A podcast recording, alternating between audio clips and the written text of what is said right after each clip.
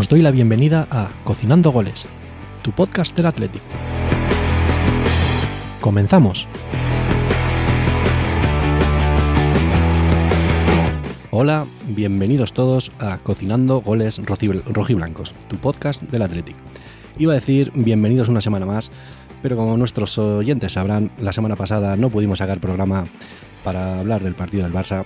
Ya sabes, cosas que pasan, pero aquí estamos de vuelta y con muchas ganas de, hablar, como todos sabéis, de, nuestra enfermedad, que es el Atlético. Como siempre, eh, hoy me acompaña uno de los mejores comentaristas futbolísticos y de lo que haga falta. Edu, ¿qué tal estás? Muy buenas, Julen. Estamos aquí de vuelta otra vez, que hubo problemas la semana pasada de agenda. Tenemos la agenda muy ocupada últimamente y bueno, cosas que pasan. Y nada, otra vez aquí hablando de, pues sí, lo que dices tú, nuestra enfermedad. Al final no, no, nos curamos, ¿eh? no hay inyección posible para esto. Eh, enfermedad que después de partidos como, como, el de ayer, que fue un poco suplicio, podríamos decir, dan ganas de, que nos la curen, ¿no, Edu? Jo, y sube la, sube la fiebre, vamos, te entran picores por todo el cuerpo, vamos, de todo, de todo. Pero bueno, pues eso, la verdad es que ayer por la tarde hubo partido del Atlético, como todo el mundo sabe, contra, contra el Valencia en San Mamés. Partido en el que a priori yo creo que todos tenemos claros que, el Atlético era favorito. Al final el Valencia, aunque ha hecho un inicio de temporada mejor del que podía, podíamos esperar todos los aficionados al fútbol, un equipo que el año pasado lo, pasó muy mal para, pues para mantenerse en primera división, un equipo que ha tenido que tirar de mucha cantera ya que debido a sus problemas pues, financieros y con el tema del presidente, bueno, presidente o propietario del club, que al parecer no está invirtiendo lo que se pensaban que, iba a invertir. Edu, qué, difícil o cuánto daño hace este tipo de, personas en el fútbol. Gente que tiene dinero se aburre y te compra un equipo prometiéndote el oro y el moro y luego todos los aficionados en contra de él, pues porque no hace lo prometido. Pero bueno, son problemas suyos, lo que vengo diciendo, tirando de muchos chavales de la cantera que el año pasado estaban en, pues, en primera ref y así, pero bueno, que están dando la cara. Y pues parecía o todo hacía pensar que, el Atlético iba a ser, iba, era favorito y que iba a conseguir los tres puntos, pero ¿cuál fue nuestra sorpresa, por decirlo de alguna manera? El partido no, o sea, el Atlético no fue el Atlético de siempre, de, este, de lo que viene siendo esta temporada. Un equipo dominador con muchas ocasiones y quizás el, el Valencia fue más capaz de hacer el partido que ellos querían a lo que quería el Atlético. Bueno, para empezar, lo del Peter Lin es una desgracia para el fútbol, yo creo. Porque yo creo que de cómo tenía la plantilla del Valencia, cómo lo cogió él, a cómo está ahora, me parece que se ha cargado el equipo. Ahora, bueno, pues tienen que sufrir y sacar chavales de la cantera, que ojo, uno que tiene una pinta muy buena, la verdad. Pero sí, el partido de ayer, a priori, jugando en casa, tal como veníamos de la racha, como veníamos jugando y todo, la teoría dice que éramos favoritos, pero después el fútbol, el partido hay que jugarlo y se demostró que para mí el Valencia fue mejor. Y para mí sacamos un empate, eh, gracias y vamos, muchas gracias. Pues el Athletic, ese equipo capaz de lo mejor y de lo peor, y que cuando parece que todas las cosas las tiene bien encaminadas, pues te puede llegar un, susto como este, que bueno, como tú dices, el, empate al final fue nosotros dando las gracias y casi el Valencia pues se tiene que ir sabiendo que, prácticamente ha perdido dos puntos a pesar de que la mayor parte del partido el Atlético eh, fue ganando. Sí, pero bueno, pero al final ellos te meten dos goles, tuvieron muchas ocasiones y vamos, o sea, fuimos por delante en el marcador, sí, pero yo creo que no sé si fue relajación o que ellos, a mí me parece que jugaron mejor, pero al final te remontan el partido en seis minutos y empatamos en el último. Y sí, lo que dices tú. Pueden irse a casa diciendo hemos perdido dos puntos de Sabamés, tal cual. Yo, yo creo que el Valencia, aunque le veo muchas debilidades evidentes, me parece que saben, tienen muy claro lo que juegan y lo están haciendo muy bien. Y nosotros, aunque creo que este año también tenemos muy claro lo que jugamos, me parece que tuvimos el peor partido en cuanto a, no sé, la precisión en el pase, errores tontos, quizás no graves de estos que te van a costar 100% un gol, pero errores que te están costando contragolpes o en posibles jugadas tú de ataque peligrosas, pues perder el balón muy rápido con un pase tonto, una decisión estúpida. Pero bueno, pues es lo que tú dices, cosas que pasan, esperemos que, sea el último, pero bueno, vamos a, comentar este partido. Pues la alineación, ¿qué te pareció? Yo cuando lo vi pues estaba encantado, me sorprendió porque viendo las decisiones que estaba tomando Valverde durante los últimos partidos, entendía que el sustituto del lesionado Yuri iba a ser Íñigo Leque, pero a mí me hizo ilusión ver a Imanol de titular. ¿Tú qué opinas?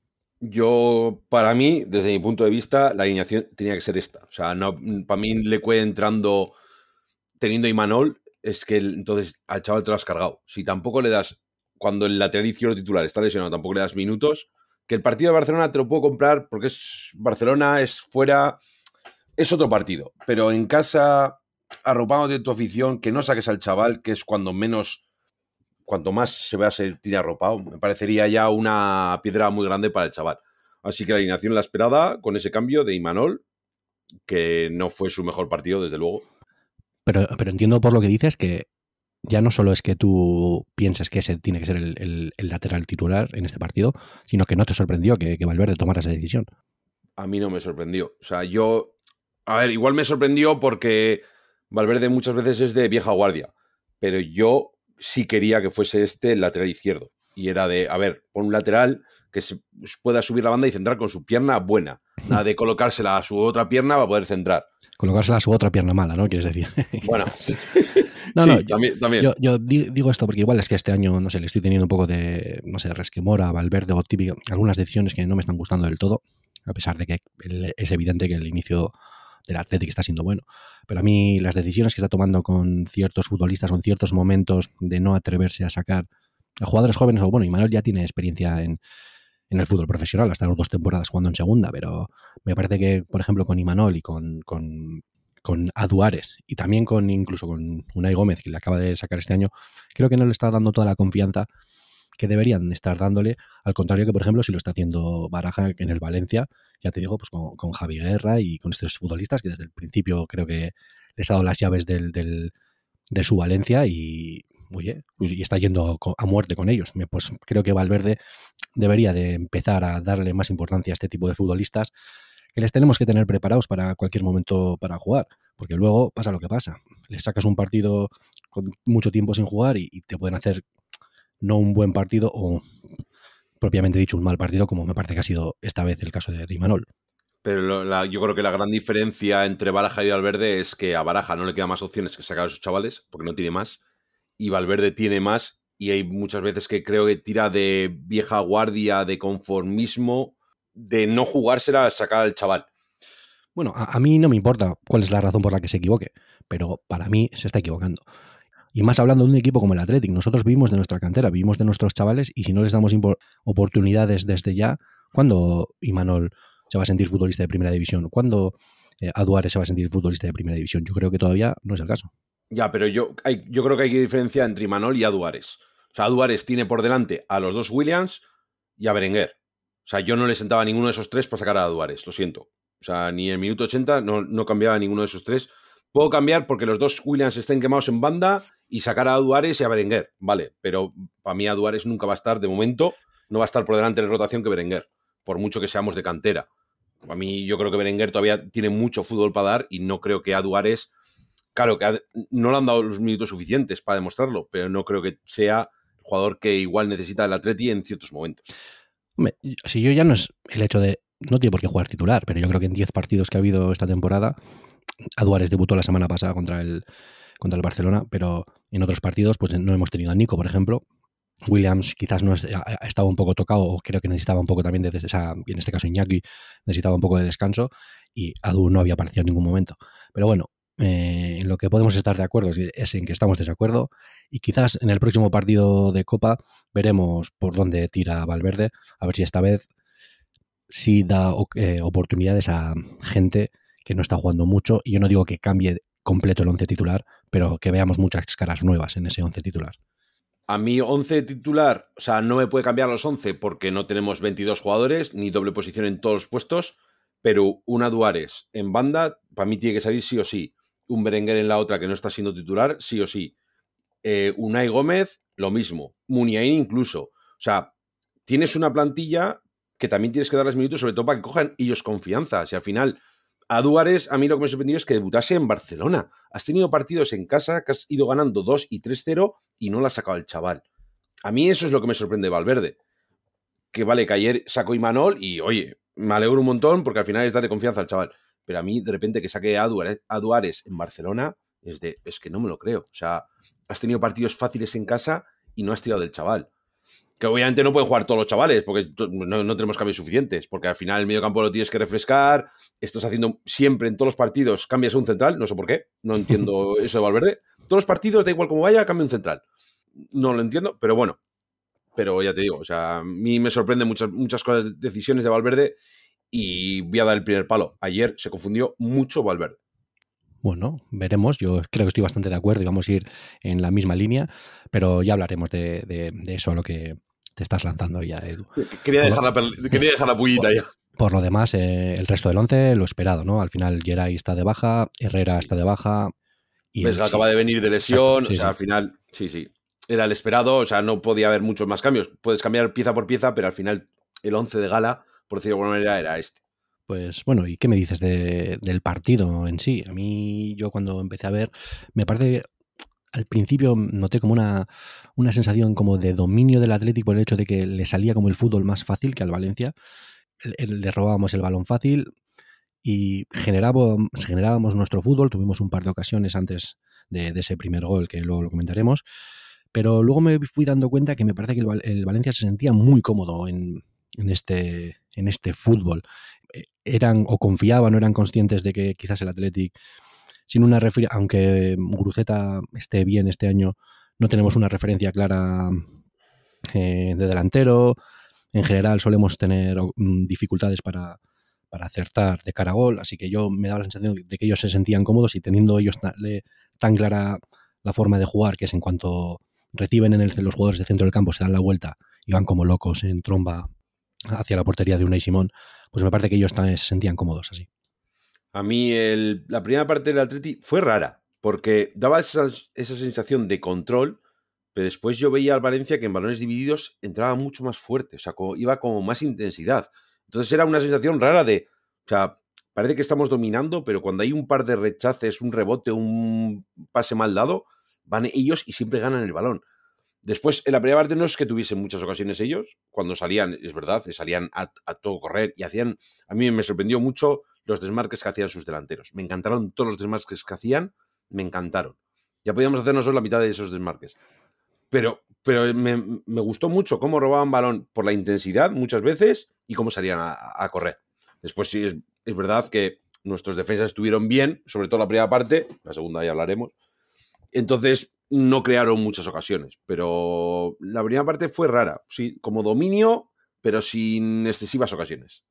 Estoy bastante de acuerdo en eso que dices de, que la primera parte fue rara, porque el partido en sí fue muy loco. El partido a mí muchas veces me da la sensación de que parecía típico partido de eliminatoria, el segundo partido de vuelta, que está el partido muy abierto, ya con las cartas sobre la mesa los dos equipos y yendo a la desesperada casi al ataque. Eh, siempre eran como ataques en trompa, partido roto, mucha distancia entre línea defensiva y, el ataque cuando se perdían el balón. Y eso es yo creo que sobre todo lo que hace esa sensación de, partido raro. Al final, creo que ambos equipos eh, tiramos a puerta tres veces en, la primera parte y cinco tiros en total el Athletic y ocho el Valencia. Sí, no fue poco, pero bueno, tampoco fue demasiado. Pero bueno, la buena noticia fue que, pues ese gol que metió el incombustible de Marcos, que después de una temporada en la que no fue la mejor temporada, también es verdad, que, que, andaba arrastrando problemas físicos, pues este año se está erigiendo como uno de los laterales de la liga que, yo hacía tiempo que no veía de Marcos a este nivel, que me, alegró un montón.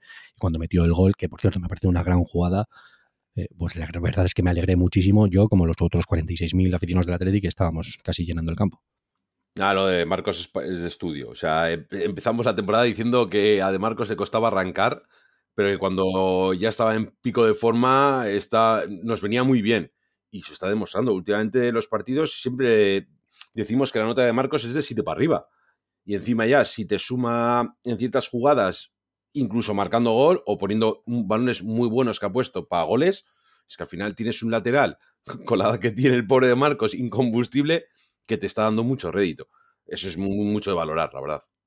Estando bastante de acuerdo con lo que has dicho, discrepo un poco con lo de balones buenos que puso el partido de ayer. Creo que tanto él como el resto de equipo no fue lo mejor, eh, como siempre, en lo que son centros desde posiciones laterales. Pero sí, me sumo a lo que has dicho eh, de Marcos. Pues eso, yo también fui de los que digo que quizás de Marcos le cueste entrar en ritmo, que todavía no estaba bien, y ya en los últimos partidos, pues nada, me ha callado la boca y, yo que me alegro, vamos. O sea, que, que, ojalá todos los, todos los jugadores me cayeran en la boca así. Pues sí, eso me alegro muchísimo por él, más confianza incluso. La única pega que podría ponerle es que creo que tuvo por lo menos otra ocasión que debería haberse animado a chutar antes, pero es que esta crítica también se la, es extrapolable a, todo el resto de, jugadores del Athletic de centro del campo para adelante. O sea, el único jugador que cuando está cerca del área suele chutar es Yuri, pero los Sunset, Guruzeta, los Williams, eh, mm, Íñigo Ruiz de la Garreta, ¿Cuántas ocasiones pueden llegar a tener durante un partido de estar en posiciones claras de tiro y dudar o, buscar un último regate o un último pase o acabar con la jugada de peligro porque luego el pase que hacen es un error? Yo no sé qué miedo tienen a chutar. Si chutar es una de las cosas más divertidas que tiene el fútbol, joder. Es que yo no sé Valverde si estas cosas no las ve y no se las dice a los futbolistas o no sé, no sé cuál es el problema, macho. Yo me gustaría saber la estadística que hay en la Liga Española, pero yo creo que seremos el equipo que menos chuta de la frontal del área. O sea, recuerdo de la primera parte un chute con la izquierda de Iñaki, que hace un recorte hacia adentro y chuta, pero si no es en una jugada así, la frontal del área no le ves chutar a nadie. Y yo creo que muchas veces hay balones que son de que lo vemos todos a mes de chuta, o sea, ni la controles. Se te va arriba, se te vaya, pero chuta, o sea, inténtalo. O sea, si peor que luego dar un pase no va a ser. Entonces, chuta, prueba. Si, el aficionado del Atlético es muy agradecida, o sea, es muy agradecido. Si lo fallas, pues te, vas a llevar la ovación. Pero yo, es que ya no solo desde fuera del área. O sea, yo soy de los que piensan que cuando estás a partir de 10 metros de fuera del área, un jugador ya tiene que estar pensando que, como tenga un hueco, chutar. Bellingham. Por ejemplo, que por cierto, vaya golazo, le metió al Barcelona el otro día. No, pero digo, ese chute, o sea, está muy fuera del área, pero es que no se lo piensa. Es de un balón con claridad, chuto. Se me va fuera, se me va fuera, pero inténtalo. Es que si no chutas, no vas a marcar. Y hay muchas veces que yo creo que pecamos de eso, de ni, intentarlo. Querer acabar la jugada dentro de la portería. Y yo no creo que seamos un equipo para terminar la jugada dentro del área. también es verdad que los jugadores que están siendo titulares, quitando a Guruceta, que me gusta mucho cómo le pega ese tío al balón, con las dos piernas incluso, el resto de jugadores de línea de centro del campo y de ataque, realmente no son jugadores que, no es que se prodiguen, que digo yo que no se prodigan mucho, pero no mm, son jugadores que tú piensas que le pegan bien de fuera del área, pero es que no importa. Es que no lo sabemos. Las jugadas hay que acabarlas. Cuando hay muchas veces, cuando dudan y al final no acaban chutando, se pierde el balón y te hacen un contragolpe, que no. Las jugadas hay que terminarla y no hay, para mí no hay mejor manera que acabarla con un tiro. Si acaba en el córner, pues acaba en el córner, pero vamos, desde aquí animamos a los jugadores del Atlético que por favor se pongan a chutar más de fuera del área, que confíen en ellos, joder. Pero no fue Sancet el año que debutó que le metió un golazo de fuera del área al Madrid. Me puede sonar, sí. Es que, que es que tienen que intentarlo, es que si no lo intentan es imposible. Yo creo que todos los de medio como volante saben chutar. no, saben chutar, digo, bien. O sea, que si se ponen, pueden marcar muchos goles. ¿Tú te acuerdas que hacíamos la broma de Muniain que chutaba fuera del área y no llegaba? Pero es que yo creo que. Luego aprendió a chutar fuera del área, hay que decirlo. no, no, sí, no, pero hacíamos la broma. Pero los Sancet, eh, Galarreta, los Williams, Dani García intentó y casi marca el gol. Vamos, se hubiese caído Samames nuevo. Si marca ese gol de volé con lo bonito que sería ver como, aquellos ticotazos, pues un sancetazo, un, ¿sabes? Sí, ¿Eh? eh de, galarretazo. Eh, herrerazo, cuando los goles que, le metió al Barça de fuera del área, porque lo intentaban, es que ahora ya no ves ese fútbol en el Atleti, entonces es de, no sé qué miedo tienen a tirarla fuera. Pues si después igual los la dan a un metro del área y la falláis, pues tirar también, probarlo desde fuera. Pues eso, resumiendo que ya el partido desde la primera parte tenía claro que iba a ser o, estaba siendo un partido loco. Yo casi le pondría más pegas al Athletic en ese sentido, porque creo que siendo tú el jugador, el equipo, incluso que creo que eres superior, pero que estás en tu casa, tienes que ser capaz de, de mandar más o poner tú los ritmos del juego. Pero bueno, al final esto es deporte profesional y el Valencia, por mucho que esté, esté plagado de chavales jóvenes, pues son muy buenos también y hicieron un buen partido las cosas como son. Y bueno, eh, nos fuimos a, ese descanso pues, con 1-0. Y en la segunda parte, pues más de lo mismo, pero yo ya aquí sí que empiezan mis críticas eh, fuertes.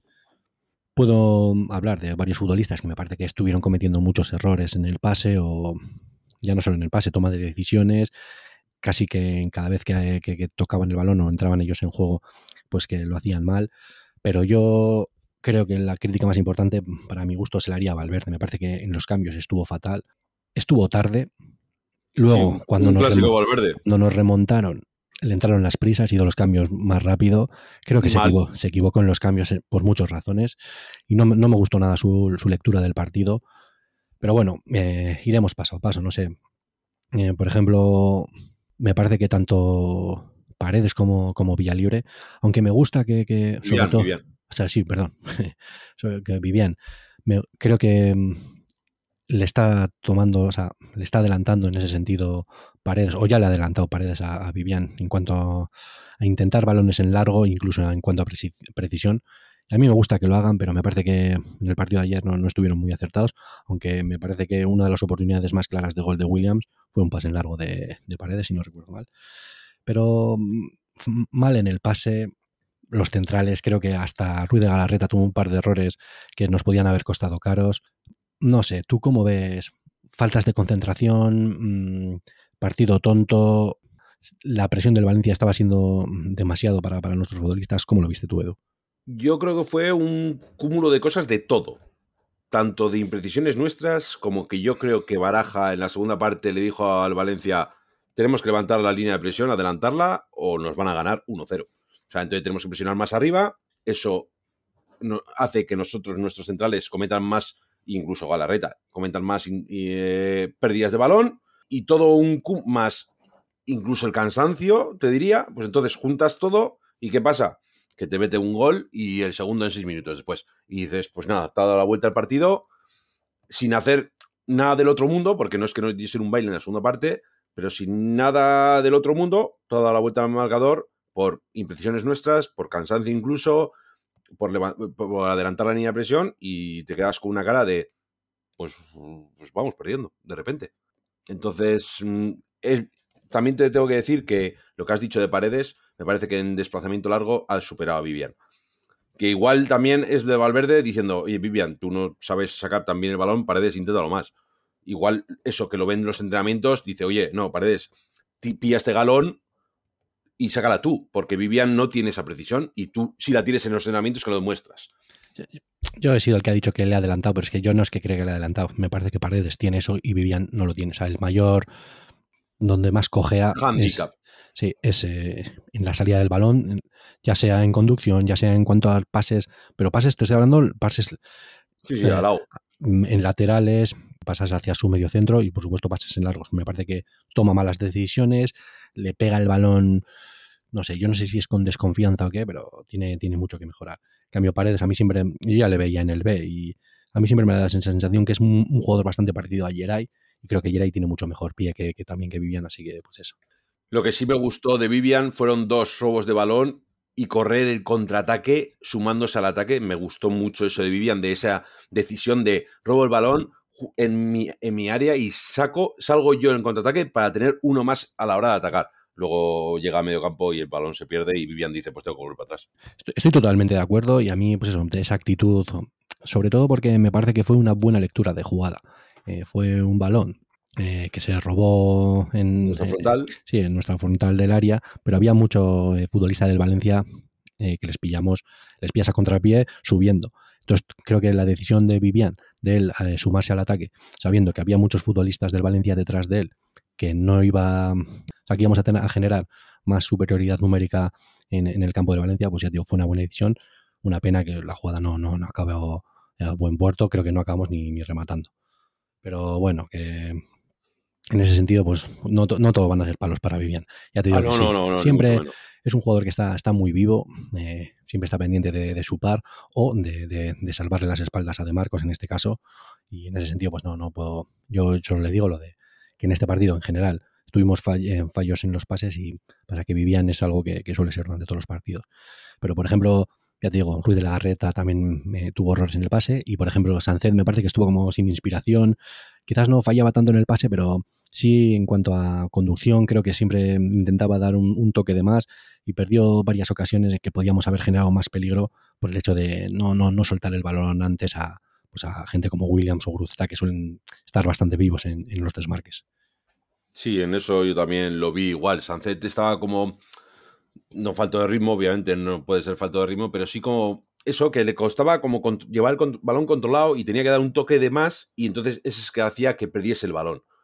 Pero bueno, Después Sancet te puede hacer una genialidad y irse dos en, en, un control. Entonces, nunca le voy a echar en cara que haga controles cuando ese mismo control puede irse del contrario.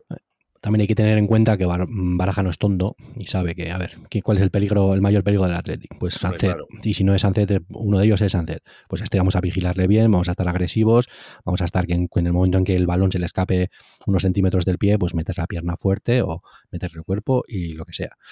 Pues ya te digo, y lo mismo con Guruceta, me parece que Guruceta estuvo más estático de, lo normal, cosa que me sorprendió. Luego cuando intentaba moverse entre líneas o ayudar en, defensa, o sea, o a la hora de, generar fútbol, me parece que no, le encontraban bien. No sé si no fue capaz de, librarse de su par o qué, pero no fue un gran partido de, del bueno de Guruceta. Pero bueno.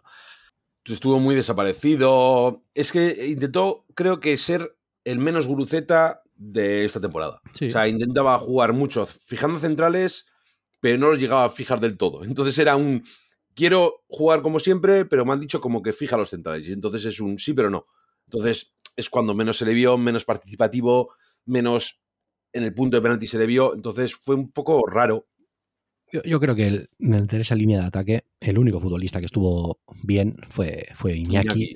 Tuvo un par de ocasiones que una pena a ver, de de Caragol, aunque este año está mejor, creo que se le nota mucho más confianza, pues esa que tuvo esa galopada uno a uno contra, contra el portero, pues dio, dio al muñeco y fue una pena. Hubiese sido el 1-0 en la primera parte, pero no pudo ser. Pero luego lo de siempre, intentándolo una otra vez, creo que cada vez se siente más cómodo o intenta más veces encarar a su par eh, cuando coge el, cuando le pasan el balón en, en, banda y le, le, está acechando, o sea, le está cubriendo su lateral a mí me gusta. Está claro que yo no, voy a ver nunca a Iñaki ver hacer una bicicleta, pero está haciendo sus recortes, se mete para el área, a veces creará penaltis o ocasiones de, gol pues, dándose a Sancet o dándose la Guruceta. No sé, yo en cuanto a Iñaki me parece que sigue en su línea de, gran partido y en ese sentido pues estoy es el único con el que estoy contento. Ahora te voy a dejar a ti hablar un poco de él, a ver si estás de acuerdo conmigo o no, porque luego vamos a ir a los que yo creo que hicieron el peor partido, que bueno, de uno ya hemos hablado, pero vamos a hablar del otro también. A mí de Iñaki lo que más me gustó es cómo se echó el equipo a la espalda en los últimos minutos, que era siempre pedía el balón en la banda derecha, encarando todo el rato a Gallá. Se fuese o no, siempre lo intentaba, siempre la pedía de dámela a mí que yo me puedo ir. Que, por cierto se fue en más de una ocasión, ¿eh? Sí, sí, sí. No, es un regateador, pero haciendo sus cosas él se va, él consigue irse de su par. Sí, sí, pero a mí es algo que dije, hostia, hay que valorar esto de vamos perdiendo y dice, no, dame el balón a mí. Llevo 90 minutos, estoy quemadísimo, no puedo con mis piernas, pero sigue dándomela. Que yo, si yo estoy quemado, Gallá igual está igual que yo, porque ha tenido que correr lo mismo que yo para defenderme. Entonces, a mí eso es algo que me gustó. Y después es lo que siempre le he hecho yo en cara a, Iñaki. Es en cuanto tiene varios metros para pensar, la falla. O sea, esa misma jugada de cara al gol, llega a haberle cogido el balón 5 metros más adelante, que no le da tiempo a pensar y es gol yo creo que se bloquea cuando piensa de por dónde, por la izquierda, por la derecha, para lo corto, por lo largo, por encima, se bloquea y, al medio. Y al muñeco, y es algo que es que yo creo que eso lo tiene que entrenar con Valverde. De, oye, pues, decídete siempre, o sale un partido, primera parte, siempre para lo corto, segunda parte, siempre para lo largo. Claro que es muy, es muy fácil verlo aquí sentado en una silla y es muy difícil verlo a una velocidad y unas pulsaciones de AUPA, pero es algo que yo creo que tiene que trabajar Valverde con él. Pero valorando también eso, lo que tú dices de los últimos minutos, otros, otro partido de 90 minutos intentándolo incansablemente, dando todo eh, lo que tiene, toda la gasolina que tiene, estar sin parar durante todo el partido. Eh, en cómputo general, se puede decir que, que, Iñaki hizo un buen partido, ¿no? Ah, no, yo no le puedo pedir más, salvo que las que tiene de cara a gol las meta. O sea, es que lo que hizo ayer lo hizo para mí, estuvo un partido muy completo, porque cuando íbamos ganando pedía el balón para irse, estuvo participativo y cuando íbamos perdiendo pedía más, todavía más el balón. Lo, que, lo único que le he hecho en cara yo a Iñaki es de cara a gol, pero vamos, el partido a mí chapo de Iñaki. Bueno, una pregunta que creo que se la van a estar haciendo todos nuestros, nuestros oyentes. Eh, ¿Vas a acabar comprándote la camiseta del Athletic de Iñaki Williams? No, Olvídate, olvídate, no va a pasar eso, no va a pasar eso, no va a pasar eso. no, todavía, no, todavía no, hemos conseguido, ¿no? Que tengas a Iñaki como de verdad, alguien, ¿eh? No. Todavía tienes un, resquemorcillo ahí, ¿no? Es todos, estos años, todos estos años que ha tenido fallando, es todos los millones que parece ser que cobra, ¿qué, qué es? ¿Qué es lo que no te gusta, Edu? No es resquemor, no voy a tener resquemor Iñaki, faltaría más, pero es que es de creo que le hemos ensalzado demasiado para lo que realmente es. Entonces es de, cuando hago un partido bueno, yo soy el primero que se lo voy a valorar. Como ayer no metió gol, pero es de valorar que pidiese todo el rato el balón para seguir encarando. Pero hay otros partidos que tiene cuatro, falla las cuatro y encima decís, no, ha sido el mejor del partido. Bueno, yo lo siento, pero ha tenido esas cuatro y ha fallado las cuatro. Entonces, ¿puede ser mejor? Si mete una y ganamos el partido. Te voy a decir lo que es sin más ni menos. Es un gran jugador para, el Athletic Club y en, muchos y en muchos aspectos es un jugador único que el Athletic Club no ha tenido en su vida ni, ni tiene ahora mismo en su plantilla. En cuanto a todas las capacidades físicas y de velocidad que tiene y en cuanto a fallar tanto de cara a puerta. También es eso, tiene eso. Pero es único en lo bueno y en lo malo. Exacto, exacto. Yo no, no me escondo las cosas. Cuando las hace bien o hace cosas bien lo digo y las cosas que hace mal, pues también. Pero eso, que hay que admitir que esta temporada de Iñaki está haciendo, en mi opinión, la mejor desde, o por los mejores 10 partidos de una temporada de, su vida. Así que que siga así, por favor. Y ahora vamos a hablar, pues eso, de, de la parte más fea de lo que yo creo del eh, jugador que estuvo pues más apagado, más que no solo ese jugador, me parece que fue la banda completa, pero bueno, de uno ya hemos hablado un poco, ahora hablaremos más de él, pero vamos a hablar de, Nico Williams. Me parece que hizo un partido pues desastroso, no sé si el peor partido que ha hecho en liga, pero es que no, no estaba bien. O sea, en la primera parte no, no estuvo demasiado activo, las ocasiones que tuvo creo que apenas eh, sacaba rédito de, de, las veces que encaraba su par. Y, yo veía claro que, tenía que haber sido uno de los cambios, el primer cambio él y, y Manuel, pero bueno, o sea, la banda izquierda de ayer fue horrorosa, en, en ataque no, no existió, y en defensa, tanto Imanol, que le estaban eh, pillando la espalda una y otra vez, también debo decir que quizás eh, Nico Williams tenía que haber espabilado un poco más y haberle ayudado más, pero a lo que voy es que esto, que un jugador Nico Williams, todos tenemos claro que es un pedazo futbolista. O sea, es un jugador que, hay que renovarle como sea y que va a tener montones de novias, tanto en la calle como de, clubs, que quieran ficharlo. Las cosas como son. Pero joder, si estás haciendo un partido penoso, tú, yo entiendo que le des 50, 55 minutos, pero es que no, ya en la segunda parte se estaba viendo que no, no, la cosa no iba bien. Pues Valverde, esta es otra crítica suya, tenía que haberle cambiado tanto a él como a, como a Imanol en el minuto 50 o 55 los dos tenían que estar en la banqueta. Y no entiendo qué pasó. O sea, yo. Es que yo creo que todo el mundo, todo el campo estaba viendo una cosa y Valverde fue el único que no lo vio. Yo lo de Nico. Yo es que ya no sé qué pensar. Yo no sé si es que le forzamos mucho para que jugase en Barcelona, que venía de lesión y aún está renqueante. O es que no era su partido y no le salía nada y se vino abajo pero Nico era para verlo cambiar en el descanso. Y lo siento mucho, ¿eh? y me, encanta. Me parece un rompe defensas por dentro y por fuera. Pero para mí era el primer cambio y se tenía que haber hecho en el descanso. El chaval no estaba, no estaba teniendo, no sé si la confianza o la suerte o llámalo X, pero no era su partido. Y se estaba viendo que no iba a ser su partido. Hoy no te estás dejando nada, Edu. O sea, ya tú le hubieses cambiado en el descanso, ¿eh? ni, ni, le hubieses dado pues, la conversación que haya tenido eh, Valverde con él en, en el descanso, pues a ver cómo van las cosas, darle 10 minutos y si ves que sigue sin funcionar, cambiarle. Tú directamente lo hubieses quitado. Pero es que en 10 minutos es que no sé ni si te da tiempo a hacer algo. Es que al final, o sea, te dicen, no, haz esto, haz lo otro, y dices, pues, igual en 10 minutos no tocas la pelota. Entonces es de, no, yo lo siento, mira, Nico, lo siento, mira, hoy no estudia. Que no pasa nada, que el siguiente lo harás mejor y, oye, y vamos a estar siempre contigo. Pero yo creo que era para hacer el primer cambio era Nico en el descanso por Berenguer. O incluso, mira, o sea, me voy a contradecir a lo que te voy a decir, pero si quieres un jugador de banda extremo habilidoso, me sacas a Duares. Si quieres ese tipo de fútbol. Pero si no, en el descanso era Berenguer por Nico, para mí. Y lo de Imanol, es verdad que el chaval no tuvo buen partido, y eso hay que admitirlo, pero yo también creo que Iñaki ayuda mucho más a De Marcos en defensa que lo que le ayuda a Nico al lateral izquierdo. Y entonces yo creo que Imanol se vio un poco sobrepasado. Que que no digo que sea función de Nico también ayudar a defender, pero un poco, sí, un poco ayuda, echa una mano. Lo, mismo que se lo pedimos a, a Muniain, que Muniain históricamente es algo que siempre se le ha criticado, que no ayuda defensivamente nada. Pues esto también hay que hacerlo con Nico. Sí, Nico es la niña bonita que tenemos, es un jugador que tenemos todavía que cuidar y yo creo que es muy mimado por, por la afición, por la plantilla, por el entrenador. Pero joder, que has hecho un partido malo, que hasta Messi alguna vez en su vida ha jugado un, minuto mal en un partido. Ah, un minuto, vale, vale, vale. Solo que no, me, pues, sonaba. un partido entero mal, pues ya está, pero que no pasa nada, se le cambia y puntos. Y estas cosas. Pero es que, no deja de ser un chaval de 21 años todavía. Le queda, todavía tiene 5, 6, 7 años para seguir creciendo. En cuanto a, saber dónde ponerse, en cuanto a saber cuándo atacar a un defensa, en cuanto a eh, saber cuándo centrar, irse para adentro, para afuera, pues en cuanto también a saber gestionarse él y saber que si no está bien, pues igual tiene que salirse fuera y eso le vendrá bien, bien para el mejor partido, o sea, para un próximo partido. Pero es que Valverde me parece que estuvo, no sé, tuvo miedo. Siempre se dice que los entrenadores siempre protegen a sus vacas sagradas y ahora mismo, pues Nico es una casi es, una, es la niña bonita del equipo. Pues oye, tío, si tienes que cambiarle, cámbiale. Sí, yo creo que Valverde tiene mano para estas cosas y yo creo que tiene el respeto de la plantilla.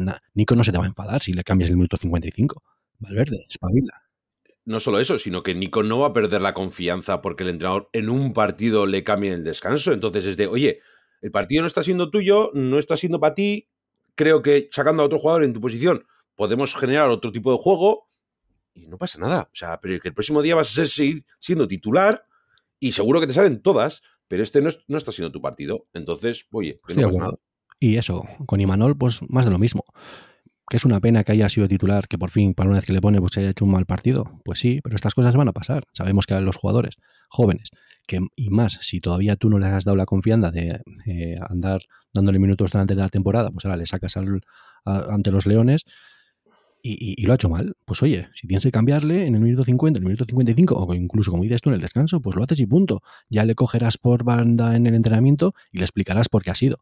Pero al final son gente joven, pero que son profesionales, que no son niños, que si se vienen abajo porque te cambian en, el minuto 50 de un partido, pues oye, quizás lo de ser profesional no sea lo tuyo. Pero estoy seguro que Imanol no es un jugador de esos, ¿eh? O sea, estoy seguro que ni Imanol ni Nico, pero oye, pero a lo que voy es que para mí la culpa es doble, en este caso es doble de Valverde. Una, por no tenerle habituado a jugar, por no haber confiado en él durante toda la temporada, sacando al Leque del lateral izquierdo por delante suyo.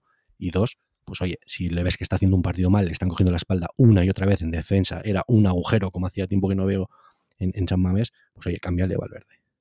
A ver, yo creo que hay que diferenciar a Imanol de Nico. O sea, Nico ya está sentado en primera división y Imanol era su segundo partido con el Atleti. Entonces, puedo entender que Valverde no le quiera cambiar para no señalar, es que al final quedaría casi casi como señalado de que vamos perdiendo por tu culpa, entonces, o que estamos haciendo un mal partido por tu culpa. Entonces, lo de Manuel te lo puedo entender más, que estoy totalmente de acuerdo de que tenía que haber jugado, ¿cuántos minutos lleva? ¿180? Pues tenía que llevar en sus piernas 300 en primera división. Te lo digo así. me parece, me parece que ha tenido que ser partidos titular. Cuando se lesionó Yuri, los primeros partidos, el primer partido contra Madrid te lo puedo comprar que juegue el Ecue, porque el primer partido, tu debut en Sabamés y juegas contra el Madrid, bueno, dices, bueno, a ver, vamos a sacar al Eque para que no se carguen al chaval. Pero el siguiente partido tenía que haber sido Íñigo. Y, no fue así. y Manuel, perdón. Entonces, te digo, señalar a. O sea, el cambio no sería. No creo que hacer el cambio de Imanol hubiese acertado por Valverde si lo haces en el mito 50. Porque no es un jugador contrastado en primera división y te lo puedes cargar porque al final lleva dos partidos y en el primero que hace malo le cambias, el chaval, obviamente siendo profesional, tendría que tener más cabeza que eso, pero es que hay algunos que les pesa de que cuando estás por fin en tu campo, donde tú quieres jugar, que el primer partido que haces malo te sienten, hay algunos que les puede pesar mucho. Pues mira, ¿sabes por qué no estoy de acuerdo con eso que estás diciendo? Que es mejor no cambiarle. Porque en el minuto 62 nos metieron eh, un gol y en el minuto 68 nos metieron otro gol. No te voy a decir que la culpa es de, de Imanol, aunque en este segundo gol, al que le cogen la espalda en un pase en largo por no sé, eh, por N vez en ese partido fue Imanol. Pero es que otra de las cosas mal que hizo Valverde. Ah, no, pero no hemos hablado de ello todavía. Claro, a, eso venía yo. Es que en vez de cambiar a, Nico y a, Imanol, cogió, quitó a Dani García, que estaba haciendo un partidazo, también hay que decirlo, pero bueno, tenía amarilla no, no hemos comentado nada de Dani García, de los partidos que está haciendo esta temporada, mm, mala nuestra. Pero vamos, que cuando le cambió Dani García y puso a Vesga, el otro cambio fue Paredes, que también me sorprendió mucho, pero sí tenía amarilla y también es verdad que a mí me dio la sensación cuando se marchaba que estaba, no sé si tieso o muy cansado, que, pero es que puso a Beñat Prados. Que sí, que Beñat Prados ha jugado de central el año pasado en el Mirandés, sí. Que seguramente que mm, Valverde eh, le esté viendo en los entrenamientos pues haciéndole jugar de central, sí. Pero entonces, ¿para qué te llevas del Bea y Giluz a, la convocatoria si sabes que tu primera opción para cambiar un central va a ser mm, Prados, si sabes que tu segunda opción para cambiar un central va a ser Nolascoin? ¿Que es de cara a la galería? Es que yo estas cosas de Valverde no lo entiendo, pero a lo que voy es que puso, cuando salió Prados, dije yo, no ha quitado a Imanol, al lateral izquierdo, que le están cogiendo todo el rato la espalda, y ha puesto de central izquierdo a un tío que no es zurdo, que ni es central. ¿Y qué pasó al de dos minutos, Edu? Gol, gol del Valencia por esa banda cogiendo la espalda y Imanol. Sí, pero es que ya yo creo que es que no sé, no sé qué piensa Valverde porque no estoy en su cabeza, pero a mí ese cambio y es, era una pullita que lanzaba antes de que en todos los partidos cambien central. No entiendo por qué. Todos los partidos Valverde cambian central. Ya, pero por lo menos en otros partidos cambiaba un central por otro. Ya, ¿y por qué no pones a Perú antes que a Prados? Pues a eso voy. Me da igual, pon a Perú, que Perú por lo menos lleva, más años jugando de central, que ha jugado más partidos de central seguro. Que Prados. Y, y, si no, tío, somos un equipo de cantera, que yo puedo entender que tú no estés tan de acuerdo conmigo en ese sentido, porque quizás no, todavía no están para dar el nivel, pero es que ya solo el, tipo de club que somos, que vendemos que somos equipo de cantera, tenemos un problema, un problema grave en, en, cuanto a los centrales. Y no pones a un chaval del B, en serio. Estos son los partidos que si te, te lo van a agradecer, la afición no, te va a criticar jamás esto. Es muy raro que alguien te vaya a criticar que vayas a sacar a un chaval y que, y que aunque luego nos hubiesen metido el mismo gol, ¿eh?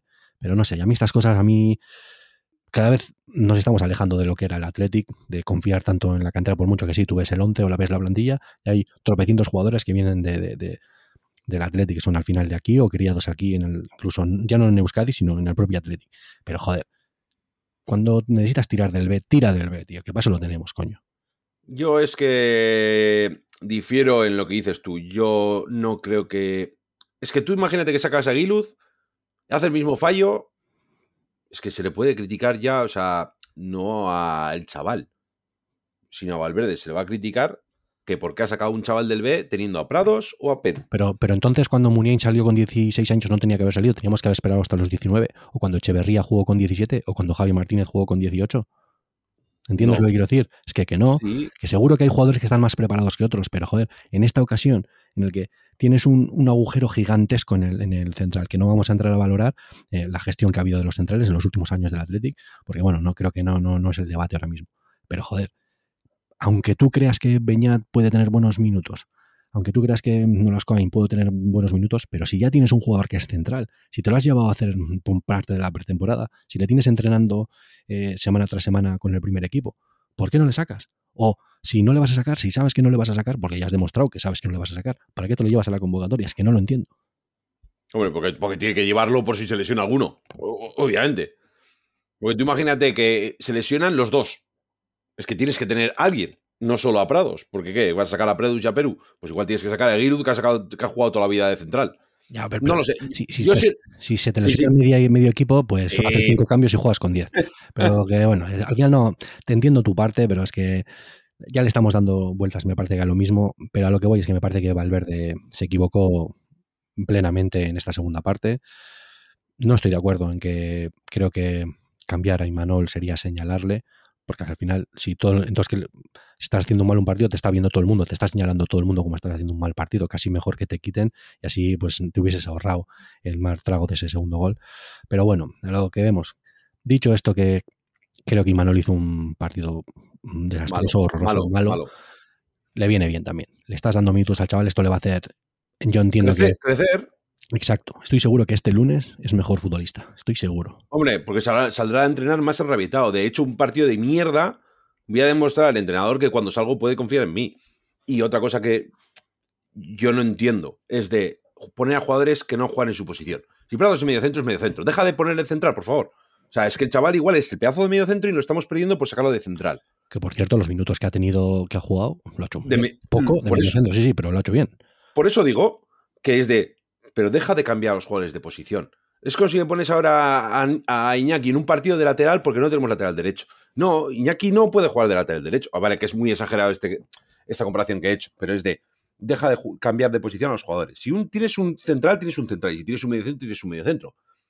Que como un momento porque el central se está lesionado y va a la banda, ¿le puedes poner de central? Vale, pero algo puntual. A mí que ponga a Prados de central es algo que me chirría y así se le vieron las costuras al pobre Prados en el gol, que sin ser central y sin ser zurdo le pillaron su banda. La, verdad es que fue un jarro de, agua fría. Todo el campo se vio que parecía que no, confiábamos en que ya se podía sacar nada más. Se apagó mucho el, tanto el equipo, bueno, el equipo sí que intentó estar atacando, es lo de siempre, te entran las prisas, más cambios y, te interesa ir por el partido, pero sí, la afición estaba un poco venida a menos. Pero bueno, los cambios que hubo, pues Guruceta, que no había estado demasiado bien por Villalibre, que también hay que decir que no hizo demasiado. Eh, Nico Williams, que ya te digo, le tenía que haber cambiado antes por Berenguer, que bueno, es el que nos dio el gol del empate, así que me encanta que, que Berenguer haya metido gol. Ojalá esto le dé pues, más confianza y salgan los siguientes partidos pues, a morder. Pero el siguiente cambio, y es por lo que otra crítica que le voy a hacer a, Valverde, que parece que hoy la tengo tomada, hoy parece Valverde tu Williams, pues es que el cambio de Muni por Sancet, yo adoro a Muniain, espero que renueve, esa historia viva del, equipo, creo que todavía está para aportar, no desde el equipo titular, pero creo que todavía nos puede dar eh, buenos momentos de, fútbol. Pero es que el partido no estaba para Muniain, no se necesitaba Muniain. Este partido era para Unai Gómez. Era un partido completamente roto, se necesitaba un tío de fuerza, de conducción, de, saber girarse y tener entre ceja y ceja ir hacia adelante. Lo que es Javi Guerra para el, para el Valencia es nuestro Unai Gómez. Son jugadores muy parecidos, pues ese era el fútbol que, que necesitaba el Athletic. Eso era el fútbol que necesitaba el Athletic desde el minuto 50 pero no, nos tuvieron que meter dos goles para que Valverde hiciera los cambios y encima se equivocaran los cambios. En este caso en el de Munier, en el de Berenguer, pues no, porque que también es verdad que estaba claro que el cambio tenía que ser Nico por Berenguer y que luego nos dio el gol, así que no sé qué opinarás tú, pero bueno, Berenguer perfecto pues ese gol salvador y Munier pues poco, poco pudo hacer. A mí Berenguer me alegro muchísimo por él, porque yo estoy convencido que le está pasando mal, viendo cómo se ha visto adelantado por Nico y por Williams en la otra banda y como Valverde confía en los Williams en banda y Guruceta en punta y él ha perdido su sitio. Y entonces me alegro muchísimo por el chaval, porque a mí cada vez que sale me parece que lo da todo. O sea, le saldrán mejor o peor las cosas, pero lo, deja todo. Entonces me alegro muchísimo por él y, oye, nos ha dado un empate que nos viene muy bien. El cambio de Muniain es que hacer la lectura que has hecho tú de que el, partido pedía eso, pues te lo puedo comprar, obviamente pero a mí que juegue Muniain lo quiero siempre. O sea, igual no titular, pero dámelo en el campo porque una falta te la puede poner bien, un corner te lo puede ver bien. Esos mm, giros que hace él con el balón pegado, que le están agarrando de todos lados. Y entonces Muniain sé que me va a aportar cosas. Pero claro, esas cosas, claro que te las da Muniain, pero es que el partido no estaba así. El partido estaba de correcalles, de, de, conducciones, de eh, atacar, defender, atacar, defender. Y eso, Unai Gómez se va a sentir como, vamos, Claro. ¿Sabes? Como este partido está hecho para mí. Pues primero el partido de Munay, pero bueno. Lo que dices tú es de que Unai Gómez es más de eso, más de dame el balón que voy a tirar para adelante. Y va a tener esa velocidad que ya Muniain ya la ha perdido. Nunca la ha tenido, nunca ha sido especialmente rápido, pero sí ahora menos. Muniain es un jugador que en los últimos 30 metros, a mí, pues como tú dices, a mí también me da seguridad. Lo que yo decía de Yuri, que verle me da seguridad, pues creo que entiendo lo que dices tú de ver a Muniain en el campo, pues sabes que es un tío que no va a perder el balón, que te va a saber generar. Pues sí, sí, en esos 20, 25 últimos minutos yo estoy contentísimo con Muniain, pero es que, es que ese no era el partido que vimos desde el minuto 45 hasta el minuto, hasta el minuto 70, que es cuando nos metieron el segundo gol. Por eso, vamos. Que sin más, que creo que Valverde hoy, no te voy a decir que quedó retratado, pero se equivocó mucho. Pero bueno, al final luego le salió bien la partida porque conseguimos empatar a dos, pero bueno. Sí, pero que ayer durmió mal porque sabe que se confundió en prácticamente en muchas cosas. No te voy a decir en prácticamente todo, pero se confundió en muchas cosas. Eh, me sorprende eh, la pasividad de Villalibre. Bueno. No para mí pasividad, porque es que le veías que presionaba en la banda donde ellos tenían su portería y empujaba al defensa y le pitaban falta. Y es de, pero chico, o sea, presiona con cabeza. O sea, no metas el pie o empujes a la primera. Esperemos que Villalibre no se convierta en tu Williams 2. Pero bueno, también llamarlo pasividad, yo creo que no sé. A ver, no es tanto de mi devoción por el hecho de que me parece que ha tenido muchas oportunidades en Athletic y todavía no, no ha sabido aprovechar ninguna, o no las ha sabido aprovechar y ahora es por, por derecho Guruceta el, el, delantero titular. Pero a ver, los minutos que tuvo ayer Vía Libre, pues estuvo peleón, estuvo intentando lo de siempre. O ir como loco balones en largo o intentar jugar de espaldas para, para dar tiempo al, a los compañeros para, para, para sumarse al ataque. Pero es que ponerle valor o puntuar el partido de, de Villalibre cuando al final jugó, bueno, 20, 20 minutos más el, descuento, una media horita, apenas tuvo ocasiones, pero no solo por su falta, o sea, por, su, por sus fallos, o sea, por él, sino por, por el equipo en general que no estuvo bien, así que no sé. Decir que estuvo, no sé si has dicho apático, que pues no, no, no estoy para nada de acuerdo. Él quiere comerse el verde, pero de donde no hay no se puede sacar. Sí, y lo que has dicho de que espero que no se convierta en William 2, no, es que para mí Villalibre no tendría que estar en la plantilla. Y lo dije desde el principio de temporada que esa que le tenían que haber vuelto a ceder o vender a la vez o a donde fuese. Para mí no era jugador de la primera plantilla. No, yo he visto que no tenemos otro, porque creo que Raúl ya no podemos contar tanto con él, pues yo no creo que no sobra, pero sí que no espero demasiado de él, la verdad. Ojalá me equivoque. ¿eh? Parece ser que el primero que no cuenta con Raúl García es Valverde, porque es que no le saca nada. Esto es lo único que lo puedo entender. yo, yo no. Yo cuando las últimas veces que le he visto jugar a Raúl creo que no está en su mejor momento, pero creo que todavía quedan 30 partidos de 30 partidos de liga, bueno, 28 partidos de liga y todos los que de Copa que juguemos, que vamos a jugar hasta la final, le vamos a ganar, pues entiendo que Raúl va a tener sus minutos ahí y seguro que, que, algo aportará. Y si te descuidas, el miércoles jugamos el partido y Raúl García te mete dos goles y te gana el partido él. pero es que, pero es que, es que en Liga no sé, no sé cuántos minutos ha jugado, pero ha jugado poquísimos. Entonces, ¿me está diciendo que no te sirve ni como revulsivo para cuando centres balones? Me cuesta creerlo. Entonces yo ya no sé si es porque vino muy quemado de verano, de eh, le renuevan o no le renuevan, o, qué pasa con él, y es no de bajón, porque Ro García es un trabajador, un currela, y se va a dejar siempre. Pues Pero no sé. Desde aquí dar un mensaje al presidente, a John Uriarte, de que cuando eche a Valverde, que tenemos aquí a Edu, que le ponga el contrato de entrenador y, así sacará, sacará, lo mejor de Raúl García. No, no, no. no. que te entiendo que al final no ves eh, futuro en, los minutos que pueda jugar eh, Villa Libre, que esos minutos deberían ser para Raúl García, pues mira, te lo puedo comprar, pero ya te digo, a mí criticar el partido de Villar de Villa Libre, pues sin más, la verdad. Pero que no es ocecarme solo con. O sea, que digo que ciertos partidos están más para Raúl García que para Villa Libre. No te digo que tenga que jugar todo, todo Raúl García y nada Villa Libre. No, no, ni mucho menos. Es de, hay ciertos partidos que si tú vas a jugar a centros y remates en el último minuto porque necesitas gol, saca Raúl García y no Villa Libre. Es mi punto de vista. Sí, que es tan válido como el de cualquier otro, pero sí que te he entendido perfectamente y no, te falta razón. ¿eh?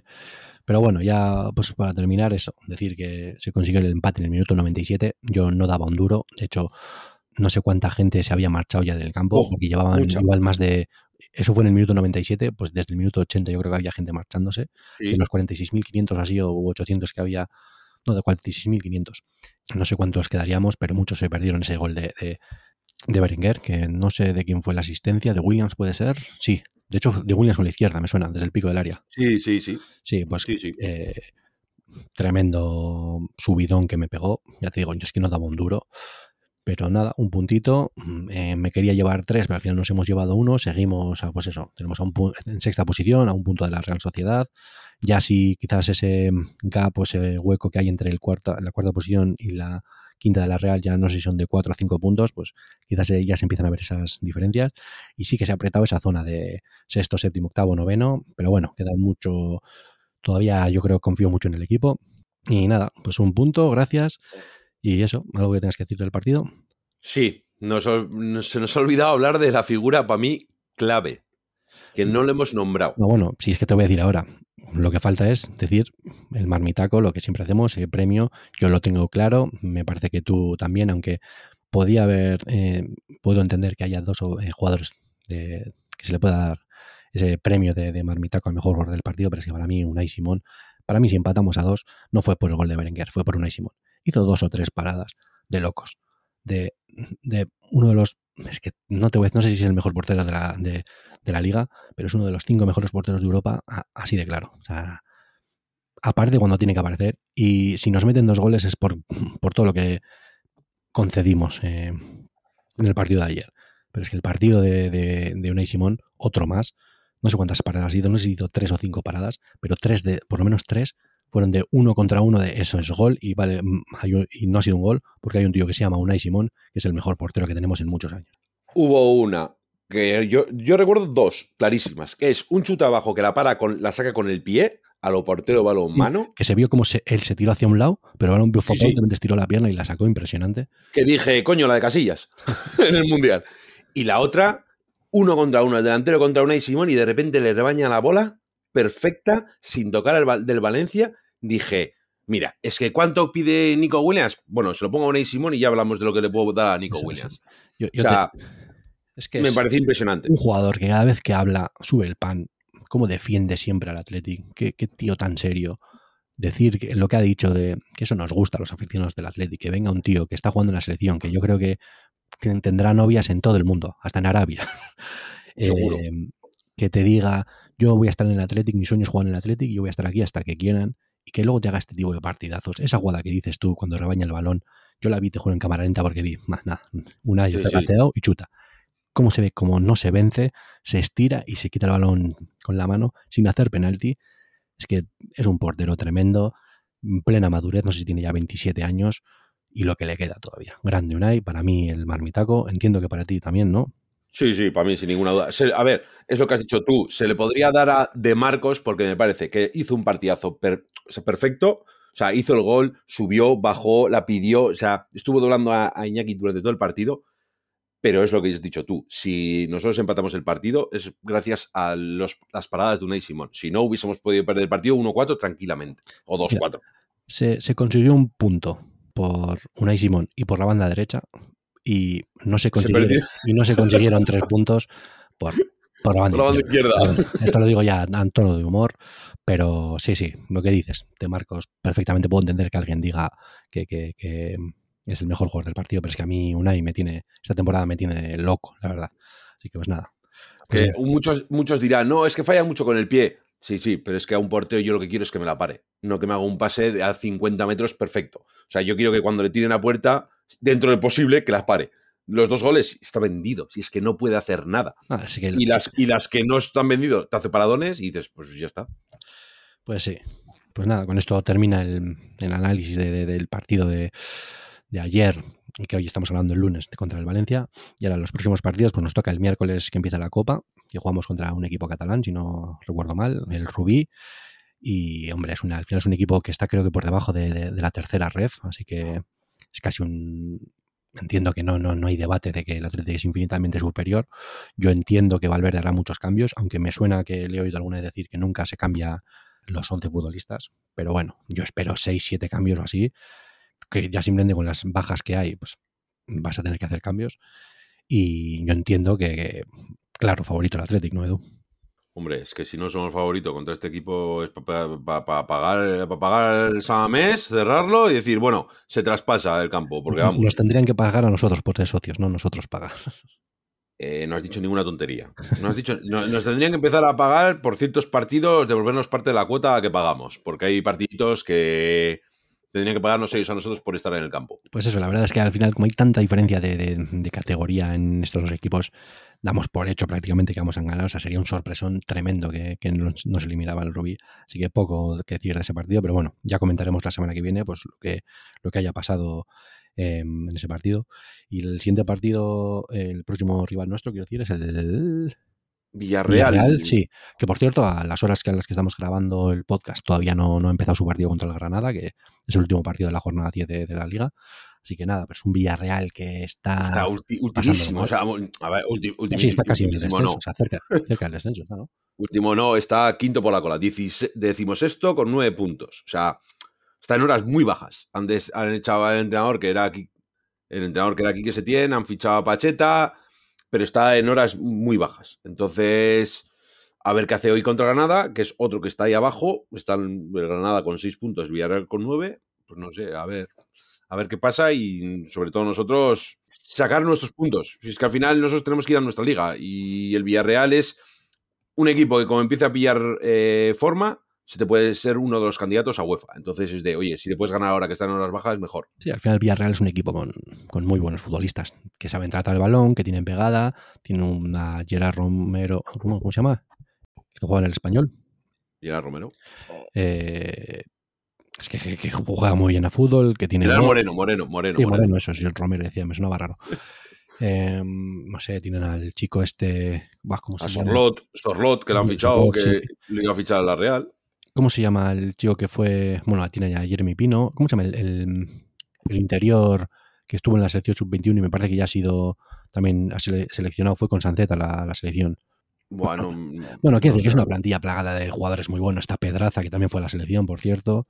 Pero tiene, tiene aparejo, tiene. o sea, tiene, tiene, jugadores. Empezó fatal la liga y viene de tres derrotas y, O sea, perdón, de dos derrotas y tres empates. Así que por mucho que estemos jugando fuera, creo que el Athletic no sería una sorpresa que, ganase allí. Que por cierto, me suena que el último partido que jugamos allí nos llevamos un meneo bueno.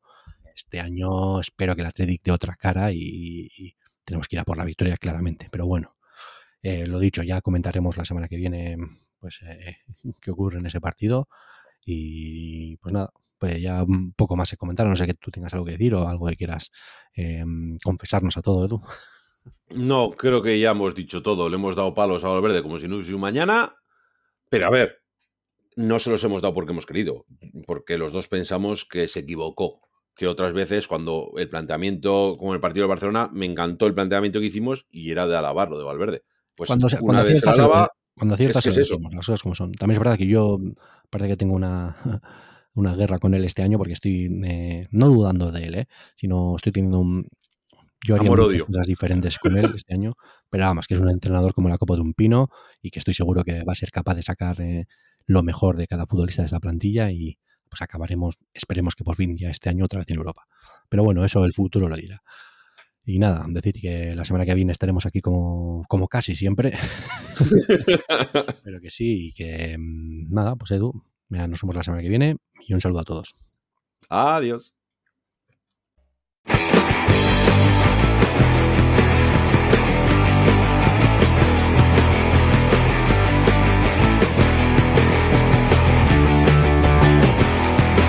Pues esto ha sido todo. Esperemos que hayan disfrutado el episodio de hoy. Nos vemos la próxima semana.